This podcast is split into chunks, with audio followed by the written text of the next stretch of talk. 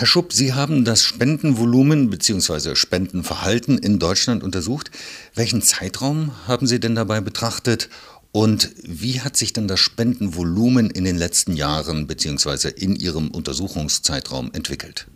Na, es ist nominal um nahezu 70 Prozent angestiegen. Wir liegen nun bei einem Spendenvolumen pro Jahr im Jahr 2017 von rund 10 Milliarden Euro. Und das ist im Vergleich äh, zur Ausgangsbasis 2009 äh, real äh, also was die Kaufkraft auch hergibt, äh, schon äh, eine Spendenfreude, die sich nahezu verdoppelt hat.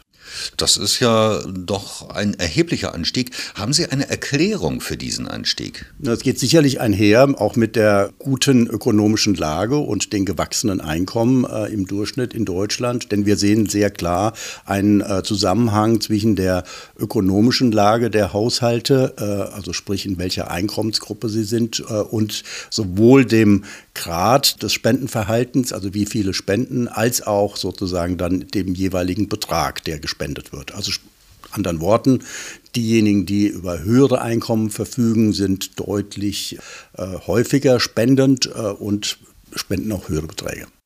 Wie viel Geld wird denn durchschnittlich von jedem Einzelnen pro Jahr gespendet? Ja, im Durchschnitt liegen wir da bei etwa 300 Euro, die gespendet werden pro Jahr im Jahr 2017. Und wie unterscheidet sich das Spendenverhalten, wenn man nach Faktoren wie Alter, Geschlecht oder Herkunft differenziert? Nach dem Alter ist klar, dass die Jüngeren, die auch weniger Geld haben, also von daher ist es auch hoch korreliert mit der jeweiligen Einkommenslage, aber die Effekte haben wir auch kontrolliert. Sie sprechen auch unabhängig von der Einkommenssituation äh, dafür, dass die Jüngeren weniger spenden, äh, geringere Beträge und die Älteren durchaus bis zum Verrentungsalter mit einem wachsenden Spendenverhalten und wachsenden Spendenhöhe auftreten. Gibt es denn da Unterschiede im Spendenverhalten zwischen Männern und Frauen? Ja, gibt es. Frauen sind grundsätzlich äh, stärker engagiert äh, zu spenden, etwa äh, fünf Prozentpunkte, die da sozusagen Unterschied sind. Allerdings muss man einräumen, wenn Männer spenden, dann ist der durchschnittliche Betrag, den sie dann äh, entrichten, höher, sodass das Spendenvolumen zwischen den Geschlechtern gar nicht so groß unterschiedlich ist.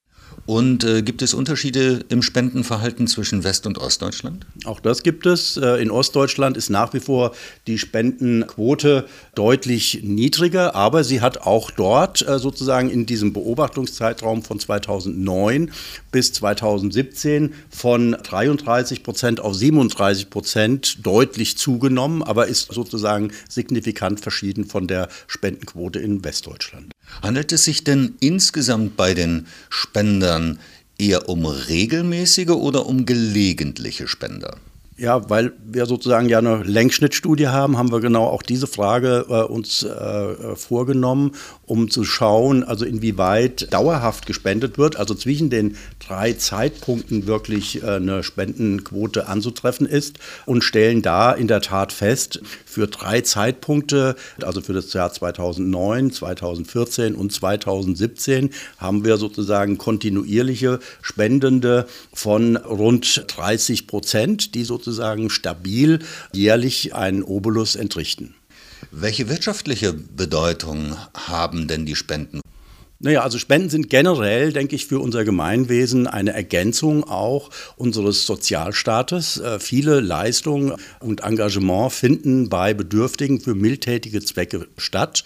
Neben den äh, Hilfen, die ins Ausland gehen, im Sinne von Nothilfe, wenn irgendwo ein Erdbeben oder eine ähm, Flutkatastrophe stattgefunden hat. Auch das sind Themen, wo viel von dem Spendenvolumen sozusagen aufgebracht wird äh, und in der Entwicklungshilfe und Zusammenarbeit. Aber gerade in Deutschland die Verwendung ist äh, eine wichtige Ergänzung der sozialen Leistungen, die vom Staat erbracht werden, eben durch wohltätige und private Vereinigungen. Von daher braucht man sozusagen dieses äh, ähm, niederschwellige Element äh, einer ergänzenden Versorgung von Menschen, denen es nicht so gut geht.